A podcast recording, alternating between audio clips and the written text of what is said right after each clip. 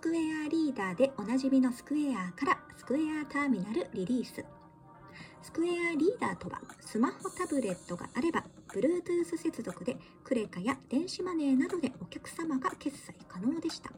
一方、スクエアターミナルはなんとスマホタブレット不要 Wi-Fi 接続でバッテリー10時間以上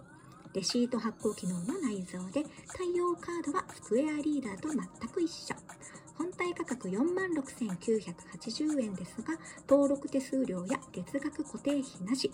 かかるのは決済手数料のみ。高くても JCB の3.95%一方、スクエアリーダーは本体価格7980円と低価格ですが、スマホ操作必須だったので、スマホタブレット持ってないという方、操作苦手な方は、スクエアターミナルの方が使いやすいかもしれません。詳しくは説明欄見てみてください。